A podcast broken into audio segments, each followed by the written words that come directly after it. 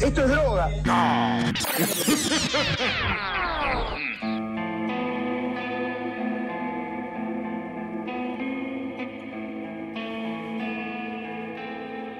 buenas, buenas a todos ser oyente. Esto es otra edición especial de Mambo Criminal. Con ustedes el Muni y esta vez acompañado por el indivisible Santi Barril. ¿Qué contás, barrilete cósmico? Todo bien, Munigreta, ¿vos cómo andás? Hoy me siento indivisible. Siempre pegás con cómo me siento el día, ¿eh? A veces soy inflamable, a veces soy indivisible. Siempre.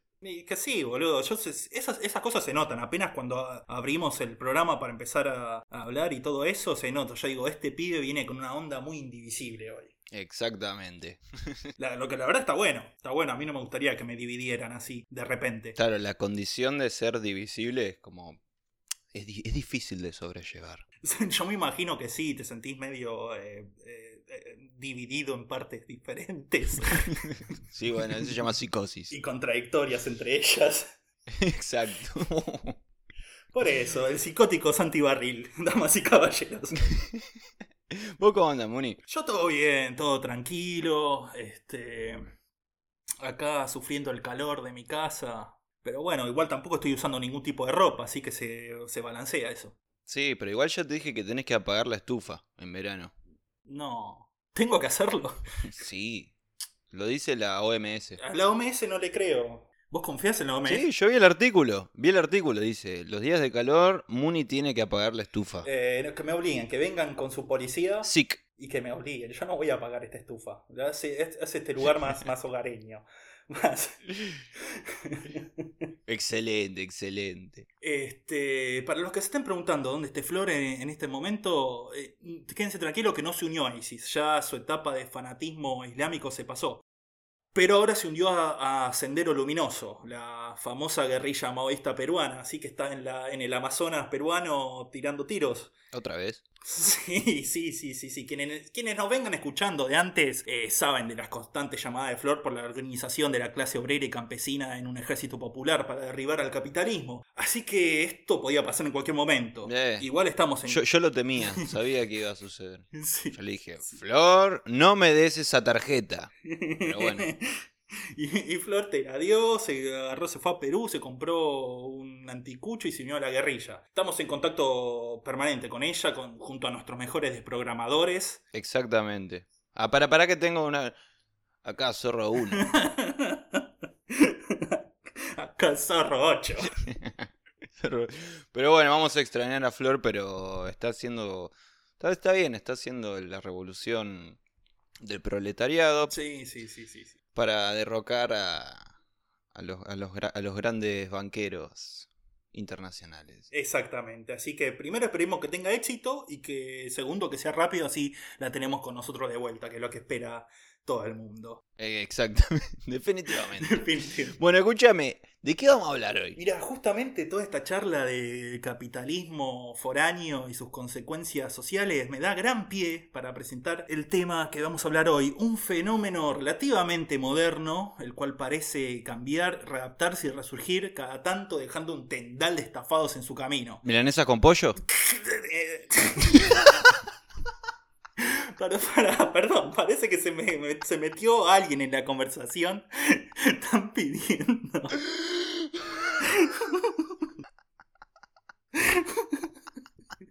Están pidiendo algo para comer, ¿no? ¿Qué te pasa? Eh, bueno, hablando en serio, ¿qué era? Estamos hablando de las estafas piramidales. Estafas piramidales. Sí, sí, las hermosas estafas piramidales. Creo que todos, en mayor o en menor medida, hemos tenido algún tipo de experiencia cercana, Oh, más cercana o más lejana con esto, ¿no? sí, sí, igual vamos a explicar qué, qué serían las estafas piramidales, para el que no sepa. Sí, sí, sí, sí. Básicamente las estafas piramidales son ese tipo de negocios que, que en la que, por ejemplo, te llama alguien. El típico es un poner un compañero en la secundaria que no hablas, no hablaste durante 15 años y de repente te manda un mensaje en Facebook, eh, ¿cómo andás? Todo esto, todo lo otro, y de repente te dice, tengo un negocio para ofrecerte. Sí. Pero es el mejor negocio que, que por alguna razón no tenés que hacer nada y te cae guita de algún lado. Como te lo explican, es así, es así. Claro. Y que solo se da y que por alguna razón todos se benefician. Sí, sí, sí, sí, todo. e- El cuento, el cuento es un cuento de hadas, es, es una cosa hermosa. Te vas a volver millonario de la nada, Sí, sí, sí, sí. laburando desde el celular. Eh, lo cierto es que estas cosas no pasan. Vos entrás en este negocio, ponés un montón de guita. Y lo único que tenés, y lo único que te queda como para recuperarla es meter a más gente adentro, el que ponga más guita y que también las caguen, o traigan más gente para ser estafada. Es básicamente una gran cadena de gente siendo estafada y estafando a otras, a otras personas.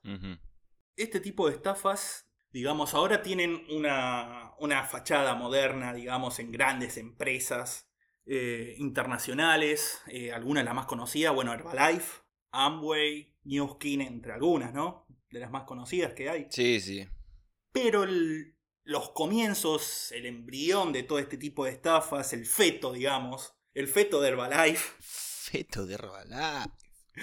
sí, sí, sí. Eso sirve, sirve también como doble insulto, ¿no? Está el feto de Herbalife y el feto de Herbalife. Callate vos, feto de Herbalife. Ahí viene el feto de Herbalife. sí, sí, sí, sí, sí, así, así, así le dicen un par en el barrio. la cuestión es que, digamos, la, la forma prehistórica, digamos, de estas estafas inició en Estados Unidos en el año 1919, de la mano de un tal Charles Ponzi. Charles Ponzi. En realidad seguramente se llamaba Carlo, porque era italiano el tipo, pero los yankees, viste, te hacen mierda los nombres Sí. y se lo conoce como Charles Ponzi. Charles Ponzi era un inmigrante italiano, ya dijimos, que había llegado a Estados Unidos en 1903 junto a millones de italianos y otros europeos en esa época, una época de inmigración masiva, Sí. parecida a la que tuvo Argentina, como dijimos en el episodio, en el primer episodio de Cayetano Grossi, que también se dio un fenómeno parecido. Claro. No hay muchas precisiones sobre la vida anterior de Ponzi antes de llegar a Estados Unidos, aunque se especula que siempre fue un vago un estafador y la familia lo mandó a Estados Unidos para sacárselo encima. Lo cierto que desde que llegó hasta 1919, Charles Ponzi estuvo dos veces preso. Una por estafas, intentó estafar a un banco en Canadá, lo agarraron, lo metieron preso, y otra en Estados Unidos por contrabando de personas. Para 1919, ya viviendo en Boston, se le ocurre la idea para una nueva estafa, centrada en los sellos postales de las cartas internacionales, Mm. las cuales eran muy usadas en aquella época, porque como dijimos, tanta inmigración, eh, en aquella época había muchos inmigrantes que escribían de vuelta a su país, a su familia que había quedado allá, y, la única forma de comunicación en aquella época eh, internacional era, eran las cartas. Por ahí las llamadas, pero seguro salían un huevo. Claro, aparte en, esa época no era usual usar celulares, eh, internet era bastante lento, entonces no se podían hacer videollamadas. Era lentísimo, boludo. ¿Te acordás cuando intentamos grabar un, un programa así online? Sí, me acuerdo. Te llegaba dos años después lo que decía yo. Sí, pero te respondía igual. Sí, respondía, sí, sí. No siempre lógicamente, pero eso es normal. Claro, milanesa con pollo. La idea del negocio que tenía era bastante sencilla. Compraba un montón de estos cupones o sellos en Italia, donde eran mucho más baratos, y los revendía o intercambiaba por otro tipo de sellos en Estados Unidos, consiguiendo una muy buena diferencia en el medio. Claro. Ahora, el chabón para empezar a hacer eso necesitaba inversores. Entonces empezó a decirle a toda la gente que tenía alrededor, mira, si vos me pones eh, 100 dólares hoy de inversión, yo te prometo que en 45 días te devuelvo los 100 dólares más, más 50% más, Claro. o 100 dólares más 100% más en 3 meses. Lo que pasó es que lo hacía el chabón. Vos ibas, le dabas la guita y podías elegir si 45 días o, o 3 meses te le devolvía con los, con los intereses, con la tasa altísima de intereses. Y lo hacía el chabón. Lo que pasa es que el tipo jamás, jamás en la vida se puso a hacer nada con los sellos postales. Jamás compró uno, ni revendió uno, nada más agarraba la guita que le daba a la gente, se la quedaba y cuando otras personas venían después y le daban guita, usaba esa guita para dársela a los de antes, a los que habían puesto guita antes, y esperaba que vinieran nuevos para dársela a los que le dieron guita después y así. Como los bancos. Una cosa así, como los bancos, sí, sí, sí, pero, pero siendo un chabón él, él solo, él solo, sin ningún tipo de, de- de respaldo, excepto la guita que le daba a la gente. Claro.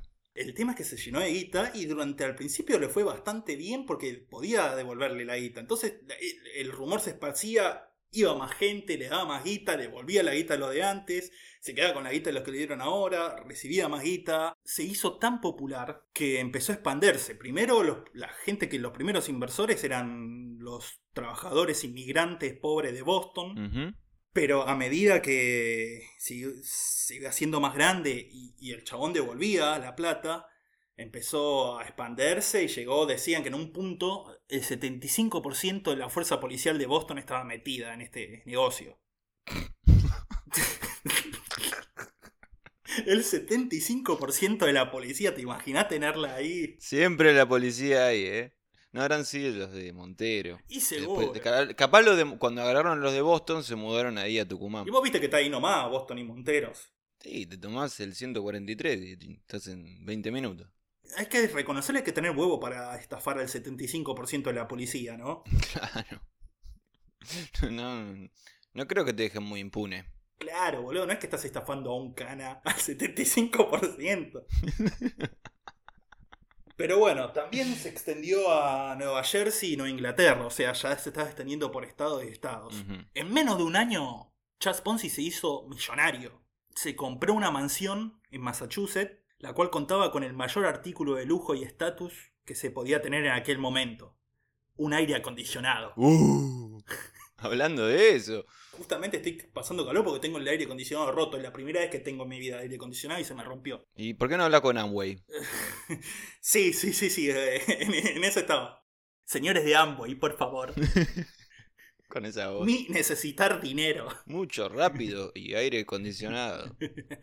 Pero bueno, la cuestión es que un crecimiento tan rápido llamó la atención de las autoridades. Los tipos dijeron, eh, ¿cómo este tipo que no tiene nada a, a su nombre? En un año solo se hizo hipermillonario, se compró un aire acondicionado, acá algo está mal. Se compró. Quiero el registro de todas las personas que hayan comprado aire- aires acondicionados entre 1918 y 1920. Pronto. Pronto, ya, así, tres personas. El presidente de Estados Unidos, eh, no sé. El expresidente y un rey de España, nada más. Y el, el loco este de Boston. Solo los nueve reyes más ricos de Europa tienen un aire acondicionado. No lo toques.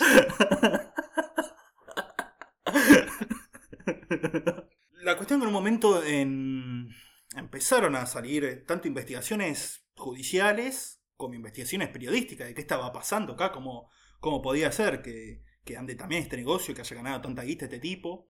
El primero que hizo una, una investigación y una denuncia periodística, igual Ponzi lo llevó a juicio por calumnias e injurias y ganó. Así que el chabón del diario le tuvo que dar 500 mil dólares en concepto de daño morales. El tipo no paraba de hacer guita de una forma u otra. Excelente. Pero ya eran demasiadas dudas igual que estaban, que estaban surgiendo con respecto a su negocio. Una, otra investigación periodística que se hizo en el Boston Post decía, para que el negocio de Ponzi funcione con los sellos postales, deberían estar circulando unas 160 millones de sellos postales en Estados Unidos. Pero según informa el Correo Central, nada más hay 27 mil. Ahí había una diferencia. Más aún, se decía que para traer toda esa cantidad de sellos del exterior, para intercambiarlos dentro del país, se necesitaban varios barcos del tamaño del Titanic. Y aún, si pudiera conseguir eso, el costo del transporte hubiese sido tan grande que sobrepasaría cualquier ganancia que pudiera obtener con el intercambio. No cerraba por ningún lado el, negocio ese. Finalmente la, la justicia empezó a investigar más a fondo, le hicieron una auditoría. Chabón este Charles Ponzi decía que tenía 7 millones de dólares acumulados antes en el banco, así como, como respaldo. Sí. Descubrieron que no solo no tenía 7 millones de dólares, sino que tenía 4 millones y medio de deuda. ¿Cómo, ¿Cómo lo lograba? Entre eso y que después se, se- descubrió las antiguas estafas que había hecho y por las que había estado en cana, nada, olvídate. Se fue todo el mundo, empezó, eh, entró en pánico Colapsó el sistema. Sí, bueno, la corrida bancaria que se ocasionó cuando cayó todo el esquema de Ponzi provocó la quiebra de seis bancos en Boston. o sea, hizo mierda todo. ¿Qué quilombo que armó este Tano? Tremendo, gente que... Porque al final ya no eran solo los inmigrantes pobres que ponían la guita, sino que eran tipos de clase media y de clase alta y gente que, que hipotecó la casa para poner guita y, y llevársela más, que nada, perdieron todo. La cuestión es que le hicieron un montón de juicios, Ponzi actuó como su propio abogado y logró la solución en, en, un par de juicios. O sea, el tipo hay que reconocerle que tenía chamullo. Claro, sí, sí, sí. ¿Qué era? No, no, me gasté todo ya en el aire acondicionado. No queda más nada. si quieren, lo, lo, traigo para esta sala de justicia. El juez dijo: Fue buenísimo, sí, inocente.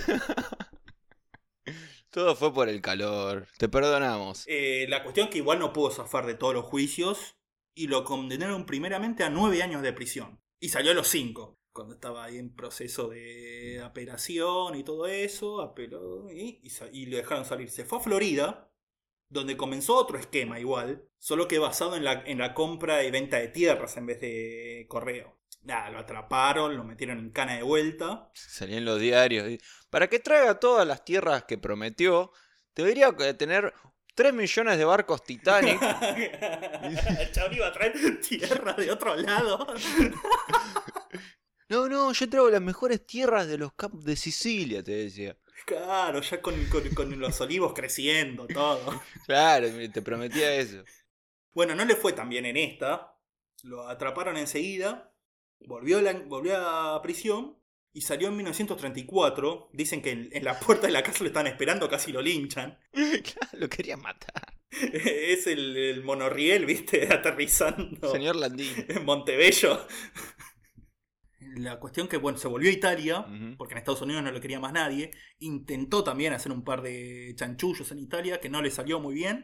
Y al final de su vida se mudó a Brasil, a Río de Janeiro, donde pasó los últimos años de su vida en la pobreza y en el calor, sin aire acondicionado y con el calor de Brasil, la de haber pasado re mal, pobre. Oh, sí, encima, claro, el chabón quería aire acondicionado, después se va a Brasil a vivir. ¿eh? Sí, claro. Seguramente él arrancó los chamullos de que la vacuna de la viruela era en los genitales. Sí, sí, sí, era un agente del caos, evidentemente, le gustaba generar quilombo en todo lado. claro. En Río de Janeiro, no sé, dijo que iba a traer, no sé, futbolistas de otro país y lo hizo y se hizo una potencia futbolística Brasil. Ahí va. Ahí está. Ahí va. La cuestión es que Carlo Ponzi murió en la pobreza, pero lo que no murió fue el, el modelo de negocios que creó.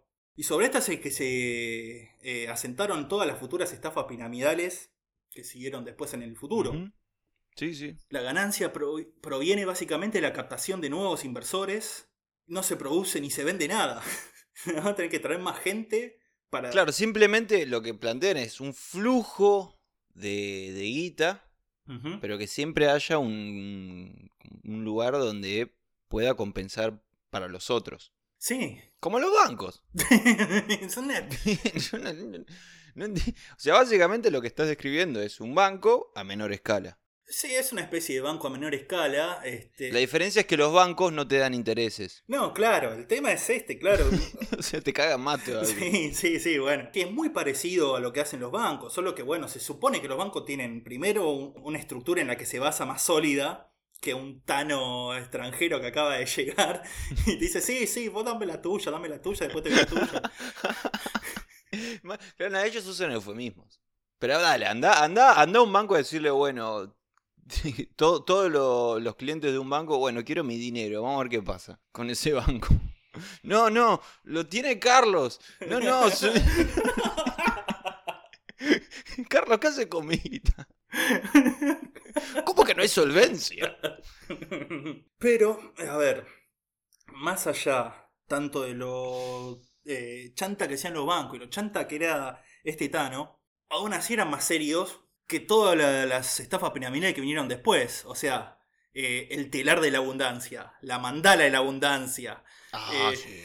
Buenísimo. El empoderamiento femenino de la, de la, abundancia, que también existió en un momento. Que Mira. era también lo mismo, una, una, estafa piramidal, pero adaptada al tiempo y le daba así un, un, un tinte feminista claro. a, a, la estafa diciendo, sí, un empoderamiento entre mujeres y todo esto, que no, obviamente no servía. El típico, de, era como una la mandala, que básicamente hay alguien en el medio, se va uniendo la gente y dice, cada uno pone 500 pesos. Cuando juntamos 7, el que está en el medio se va con toda la guita y cada uno de nosotros tiene que juntar a otros 7 u otros 6 para que pongan guita y así.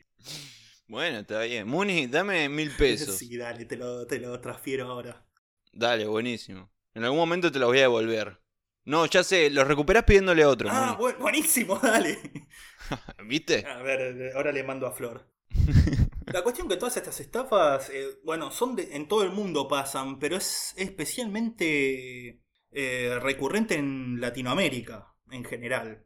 A- a- desde finales de los 70, principios de los 80, eh, cada tanto hay como una epidemia, digamos, de este tipo de estafas que surgen en algún país y se van al otro. Hubo varios casos resonantes en toda Sudamérica.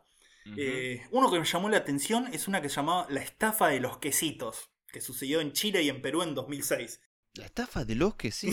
sí, sí, sí.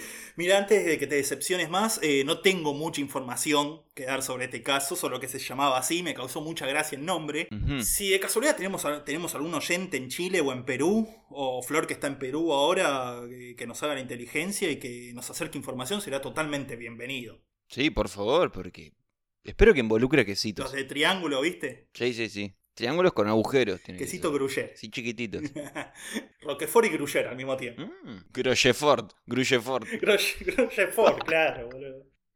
Pero bueno, estas, eh, estos son los estilos, digamos, más rudimentarios de esta estafa.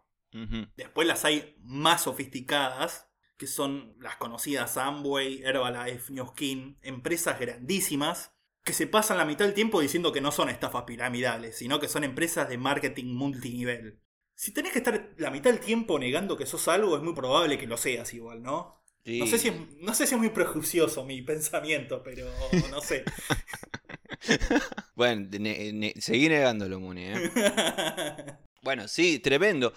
Siempre hay alguien por, por algún lado. Yo conocí primero uno que es fanático de Herbalife, pero fanático, remeras, gorras, hablando, el coso, el coso del WhatsApp, cualquier cosa que le hablabas era, se desviaba y de repente hablaba de Herbalife. Después, bueno, conocemos, Sí. no vamos a dar, No, no, vamos no. a dar nombres No, por no, una cuestión de respeto, pero conocemos a un sujeto en común de nuestras vidas Sí, sí, sí. que estuvo con Nuskin mucho tiempo. Sí, sí, sí, muy fuerte, muy por heavy. supuesto, no hicieron ni un peso. Y después hace poco conocí a uno que por, su- por, por suerte se metió poco tiempo en Amway, que me decía que era el mejor negocio infalible. Ah, mirá, vos tenés la, la trifecta, el triplete. Exactamente. Y yo no entiendo cómo es que se creen realmente tanto eso. Es algo sectario. Es, es el mismo sistema sectario, no sé, que no se usan para captar liberales libertarios, ¿cómo? No me acuerdo. Sí, lo, sí, los liberales libertarios. Claro, los seguidores de Milei y eso, monigote. Sí, sí, sí, sí, tienen una cosa muy, muy sectaria que sí, es así. A ver, lo primero que te- tenemos que decir es que matemáticamente es muy simple darse cuenta que, que no vas a ganar dinero con esto. Porque imagínate que en la cima de la pirámide está el primero, el que arrancó con todo, el que se va a llevar toda la guita. Sí. Para el segundo piso de la pirámide tiene que el chabón cooptar a seis personas. Y para el tercer nivel de la pirámide, esas seis personas, cada una tiene que cooptar a otras seis personas, ¿no? Eh, la cuestión es que para el treceavo, digamos, nivel de la pirámide, ya sobrepasaste la cantidad de gente que vive en el planeta. Claro. O sea, tenés que estar muy al comienzo del negocio para ganarte guita.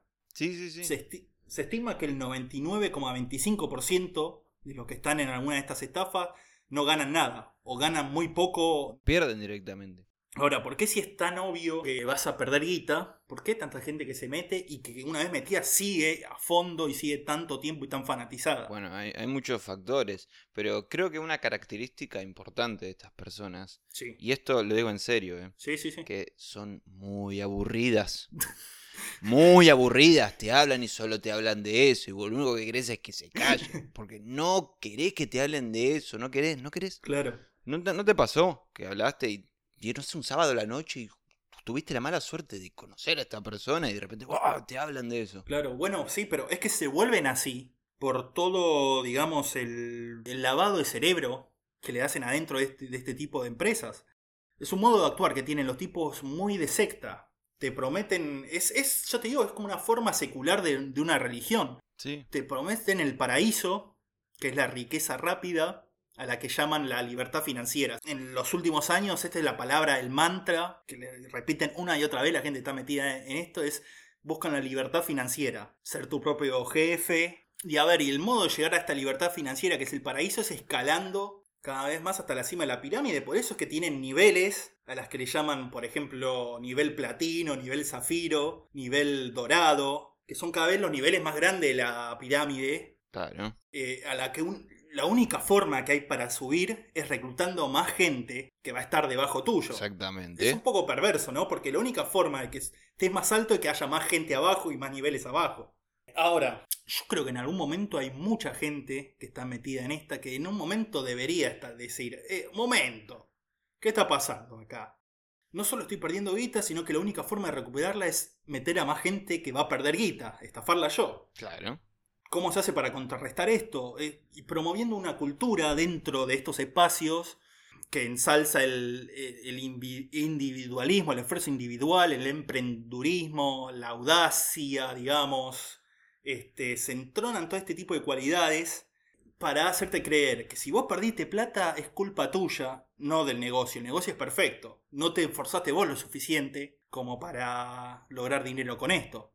Y los que vienen abajo tuyo, los que metés vos, si son buenos, si tienen, si tienen toda esa, es- esa, Sí. esas cualidades, eh, van a ser guita y si no, va a ser culpa de ellos, no es culpa tuya. Es un proceso de culpabil- culpabilización de las víctimas que se aplica a uno mismo y a los demás.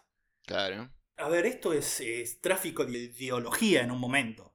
Porque este, eh, todo esto que decimos, la meritocracia, individualismo, eh, el emprendurismo, emprendedurismo, emprendurismo, no sé muy bien cómo se dice.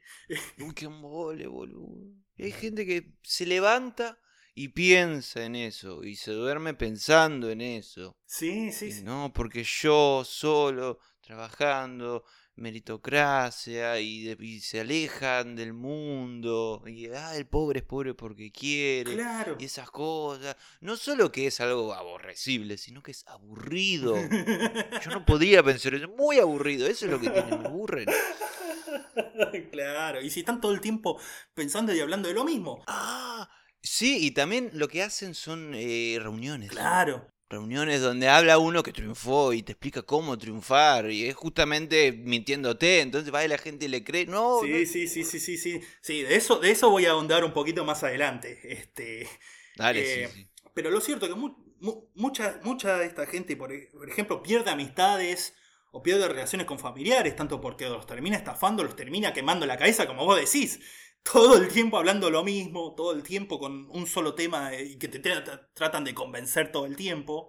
Sí, sí, sí. El, el problema es que mucha gente queda aislada y queda, los únicos gente con la que sigue sociabilizando son con los que están también metidos en el mismo, en el mismo negocio. Entonces se crea una cámara de eco, digamos, donde el mismo mensaje y la misma ideología se repite una y otra vez y quedas con la cabeza lavada exactamente igual que una secta. Eh, a eso se le suma que muchas de estas empresas también te venden eh, material de formación, videos, audios, libros, que te liman la cabeza. A mí me, hace acordar, eh, hace poco había conocido a alguien que...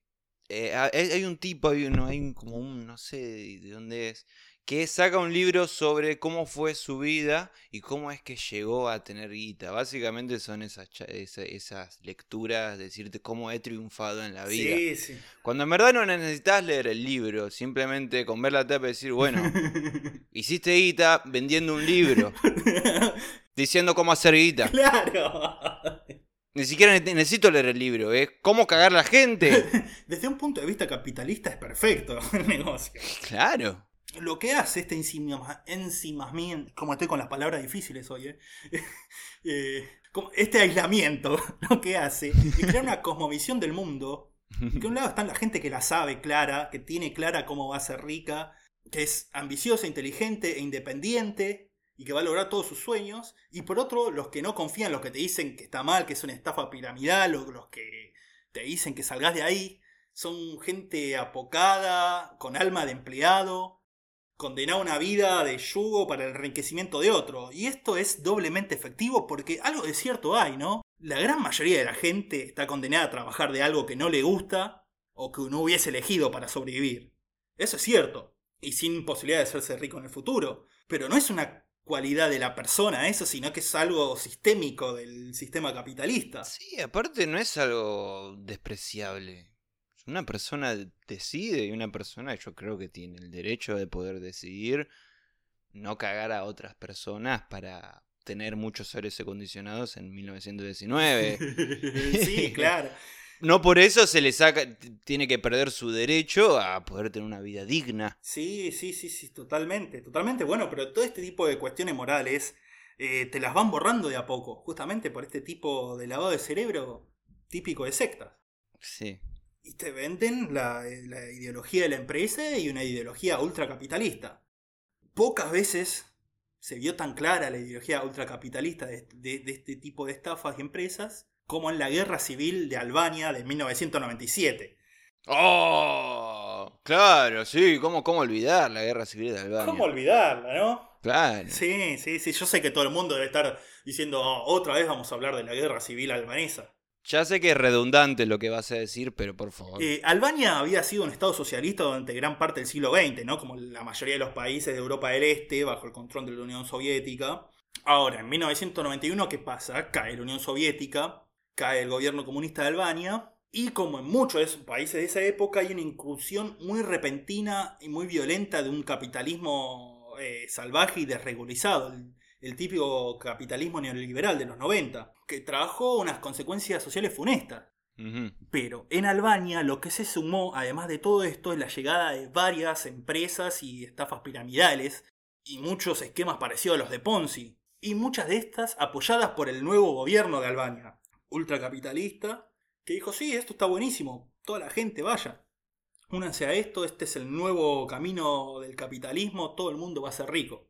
Para 1996 se cree que más o menos dos tercios de la población albanesa estaba metida en alguna de estas estafas. Albany Way. Sí. Más o menos, sí. Bueno, Amway viene de American Way. Sí, sí, sí. La cuestión es que cuando finalmente cayeron todas estas estafas, eh, dejando en la bancarrota a la mayoría de la sociedad, sumadas a unas tensiones políticas que venían eh, creciendo desde antes, hizo estallar una rebelión con la consecuente represión y consecuente, eh, eh, digamos, rebelión contra la represión, dejó un saldo de 2.000 muertos. Uf. O sea, mirá el quilombo que hicieron. Acá dejaron a todos muertos y en bancarrota. Tremendo. Así que sí, sí, sí, este es uno de los ejemplos más descarnados, digamos, las consecuencias sociales que pueden llegar a tener. Pero bueno, así estamos. Y, eh, a ver, voy, en este momento voy a contar una experiencia personal que tuve yo con estas empresas. Una vez me invitaron, había unas charlas de estas para Amway. Ajá. Eh, y yo dije, yo ya sabía, más o menos desconfiaba de todas estas cosas, y dije, por curiosidad y un poco para hacer así un tipo de trabajo sociológico de campo, digamos, dije, bueno, sí, dale, voy. Esto se hizo en un hotel del centro conocidísimo, eh, ahí en Corrientes y Callao, sobre Callao. Sí. Una, la sala que tenían, este, grandísima, había más de 100 personas seguro, y no sé si 200. Ah. Fuiste a un evento directamente, no una reunión. Claro, claro, claro. Fue un evento, un ritual, el ritual de Amway. Sí, sí, sí, sí, sí, sí, sí, sí, totalmente. Con el escenario donde subieron los predicadores. Ahí va. Porque era para mucha gente que ya estaba y mucha gente que era nueva la que llevaban. 40% de la charla fue como no eran una estafa piramidal. No pienses eso, ni se te ocurra, somos otra cosa. Si ven acá este gráfico se van a dar cuenta que somos un equilátero. No, porque esto no es una, algo piramidal, es el trapezoide. claro. Era así. Y era eso para los nuevos. Y para los nuevos y los que ya estaban, bueno, la, la, la prédica, típica prédica casi de misa, ¿no? Porque yo antes no me alcanzaba para, para nada, vivía laburando para otro. Pará, pará, vamos, vamos por parte, vamos por parte. Esto es importante.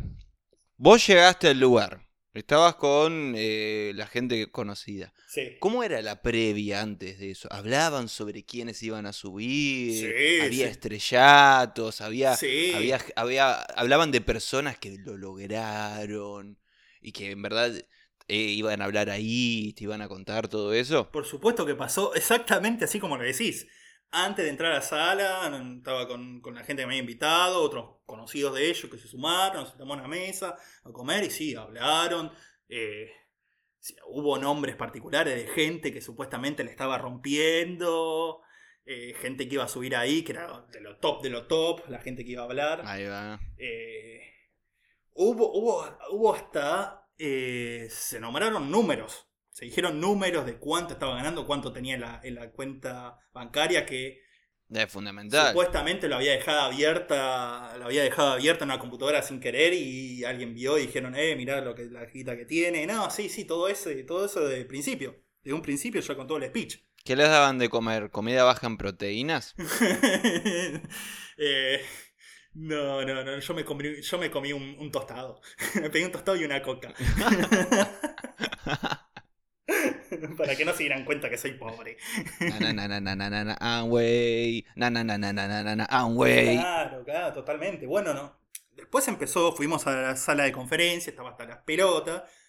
Estaba el escenario, subieron un par, ya te digo, dijeron eso, no somos una estafa, una estafa piramidal, deja de pensar eso. Sí. Eh, y después, bueno, la prédica típica de yo antes eh, era un empleado, no tenía la guita para que me alcanzara para hacer lo que yo quería, y de que entré acá, Que contaba que tal vez eh, tuvo que dormir una semana en el coche con su mujer y sus hijos. Me imagino ese tipo de cosas. creo que no llegaron hasta tanto, porque eh, creo que tuvieron un poco de pudor y no llegaron hasta tanto. Pero sí, sí es una historia lacrimógena y después cómo, gracias a Amway, alcanzaron la libertad financiera. Al que es el fin. paraíso, que es el paraíso de ellos, y bueno, diciendo cómo esto es un método revolucionario de negocios y todo eso. Creo que pasaron un video en una parte, no me acuerdo muy bien. Eh, Muy probable. yo estaba en el fondo ahí sentado, cuando terminaba de hablar la gente, todo el mundo aplaudía, todo eso. Yo no, pero creo que se dieron cuenta los que estaba conmigo que yo no estaba aplaudiendo y se dijeron cosas, che, no está aplaudiendo. Yo me imagino a, a la mayoría de las personas mirando a cómo hablaban como Nelson cuando miraba a Andy Williams. Sí, más o menos. Andy Williams, ¿no? Era. Eh, mirá, sí. Sí. sí, era Andy Williams, no sé, no me acuerdo cuál era, pero sí, sí, sí, sí, era Andy Williams. Eh, en cuestión que pasa todo esto, se termina la reunión y, y dicen, bueno, los que ya son de acá, bueno, váyanse, quédense acá los que vienen por primera vez. Uy, dije yo, la concha de la... lo- Ahí fue cuando dije, ¿para qué mierda me quise hacer el sociólogo? eh, hacerme el... La cuestión que, bueno, se fue la mayoría de la gente y los que veníamos por primera vez no éramos tantos. Éramos, éramos un grupo, no sé, 25 personas, más la gente que nos había traído a nosotros. Sí. Y dijeron, bueno, vénganse, acérquense al escenario, todo. ¿Tuviste que ir al escenario? No, no, abajo del escenario se armó una ronda así de, de sillas. Yo agarré, me acerqué me fui, pero me fui como en la tercera fila después de la silla. ¿Vos sos nuevo? Sí, sí, dije yo. Vení, vení, vení adelante de todo. La puta que me parió, loco. Dije, me senté ahí en ronda con todo. Estábamos, claro, los nuevos y los que nos habían traído. Y sí, diciendo, ¿y qué les pareció? ¿No les parece que está buenísimo? Este, sí, la verdad que sí. Y otro, hicieron la misma charla, pero más, más cercana, más, más exclusiva. Este. Yo no me acuerdo que. Dejes. Al final dije. Bueno, sí, sí, sí, ahora es interesante, pero la verdad que me gustaría pensarlo un poco más. Este, y me dijeron, pero ¿no querés que te darnos tu teléfono para que. No. Yo dije, no, no, lo voy a pensar un poco, porque además yo creo que le mandé, no, yo pasa que esta semana me voy de vacaciones afuera, así que tampoco voy a poder hacer mucho, pero cuando vuelva, bueno, voy a ver qué onda, pues lo llamo, eh, que esto, que lo otro. Dijeron, bueno, sí, todo también, terminó la reunión y me fui a mi casa. Fui caminando a mi casa, yo vivía en esa época cerca de ahí. Eh, Y te, te sentiste como sucio, como, ¿por qué? ¿Por qué? sí, sí, sí, sí, no, no, no, no, no, fue una experiencia bastante, pero sí, sí, sí, sí, fue, ya te digo, toda estructura de secta tremenda. Sí, sí, sí. Tremenda. Yo decí que yo, por suerte, yo ya de antes le tenía, eh, le tenía antipatía a estas cosas, ya sabía más o menos por dónde venía. Pero alguien que por ahí no sabe. Esto encima era en mitad de la macrisis, así que había mucha gente, bueno, sigue habiendo mucha gente que no tiene un mango, ¿no? Pero en ese momento que había estallado la crisis económica mal, eh, mucha gente que por ahí está desesperada por ganar un mango más, que no sabe de estas cosas y que se puede influenciar muy fácil por este tipo de cosas. Da a saber cuánta gente ese día que fui yo terminó entrando. Y sí. Así que, bueno, esa fue mi, mi experiencia con, con Amway. Este... ¿Vos querés ser tu propio jefe, Santi? Eh, yo ya soy mi propio jefe, Muni. ¿Sabes por qué? ¿Por qué? Porque yo invierto en mambo criminal. ¡Vamos! ¡Vamos! Y así, Escúchame, para los oyentes, si ustedes aportan en nuestro Patreon así es. eh, por lo menos 100 dólares, Sí, dentro de 45 días van a tener un 50% de retorno. exactamente. Es- y, ¿Mm? y no solo van a recuperar guitas, voy a ir yo en persona a darle la plata. Exactamente. Con sellos. Con sello, totalmente. sellos postales. así es, así es. Así que, eh, bueno, muchachos, poniendo la platita, ¿eh? Poniendo la platita, te- tenemos que comprar también el pasaje de Flor, que se tiene que volver de, de, de Perú. Así que, bueno. Esto fue básicamente lo que tenía para decir de las estafas piramidales. No sé si vos, Santi, querés agregar algo más. Sí, no, yo creo que la, la estafa piramidal es como el, el nervio más pelado de lo que es el capitalismo, ¿no? Claro. sí. Este es, pro- promueve el individualismo. El vos sos pobre porque querés ser pobre y vos podés ser rico si querés y te forzás. La meritocracia, promueven, promueven el alejarse del otro, el mirar a- al que no piensa como vos y no se esfuerza como vos, como alguien, como alguien inferior. Eso, ah, claro, este es empleado porque, Claro. porque no tiene mi sangre, porque no, no, no piensa como yo, porque no se esfuerza lo suficiente. Promueve todo lo que promueve es algo espantoso. Sí, sí, sí, sí, totalmente, totalmente. Te haces una persona aburrida, siempre hablando de lo mismo. además, además, sí, boludo. Esperable. ¿Qué son tus sueños? Tener un coche, una casa, que a mí me encantaría el día de mañana tener eso, pero no es mi sueño. No, claro, claro. No, no, mi, mi sueño es. no- no- ni siquiera sé que a, a- a mi- a mis 30 años qué carajo son mis sueños. Pero claramente eso no, no son. No, claro, totalmente, boludo. Yo tampoco quisiera tener. Yo no quiero tener un auto. Además. Claro. Yo lo único que quiero es tener un aire acondicionado, loco. Mirá. Pero de 1919. sí, ¿sabes? El ruido que te hacían. Yo me lo imagino enormes, que le- Sí, no sé, claro. gastaban 20 litros de nafta por hora. Sí, y- totalmente. Después te vendían el silenciador. así que. Así que sí, así estamos, ¿viste? Eh, yo en todo caso, para cualquiera que esté escuchando, que esté metido en esto y llegó hasta el final, o que conoce a alguien que está metido en eso, y nada, salgan, salgan de ahí. Sí, sí, por favor. Todos sabemos que la única forma de hacerse rico rápido, honestamente, es vendiendo droga. Así que, loco, por menos estafas piramidales y más tranza. Ese, eso es lo todo lo que tengo para decir. Vendiendo droga e invirtiendo en nuestro Patreon. Así es, totalmente. Y todos los que quieran unirse a la secta Mambo Criminal, ya vamos a estar eh, contactándolos para que nos manden la platita. No- y no, queremos ver Belgrano, No, no, queremos no, ver Rosas, no queremos Sarmiento. Acá queremos mínimo Evitas o Ah, Roca. no, yo, O esos animales feos de ahí. no, yo- yo iba a decir lo, yo- lo mínimo que esperamos son eh, Washingtons. Claro, Franklin. queremos eso. Sí, sí, sí, sí. Así que muchachos, eh, espero que, que le empiecen a juntar, ¿eh? Vamos. bueno, al menos somos, somos honestos. Somos honestos, totalmente. Por eso me dicen el honesto Múnich. Tipo honesto, la verdad. Ay, algún día van a entender ese chiste interno. Eh, bueno, querido Indivisible Santi, yo no tengo más nada que agregar. ¿Vos? Sí, bueno, tampoco me voy a dividir ahora. está bien, está bien, está muy bien. Bueno, gente, esto ha sido nuestro especial de estafas piramidales. Esperemos dentro de poco volver eh, a seguir con nuestro especial de San Isidro, ya los tres juntos, una vez derrocado el capitalismo en Perú, con Flor de vuelta. Así que hasta entonces nos estamos viendo. Adiós. Perfecto, adiós, mambitos.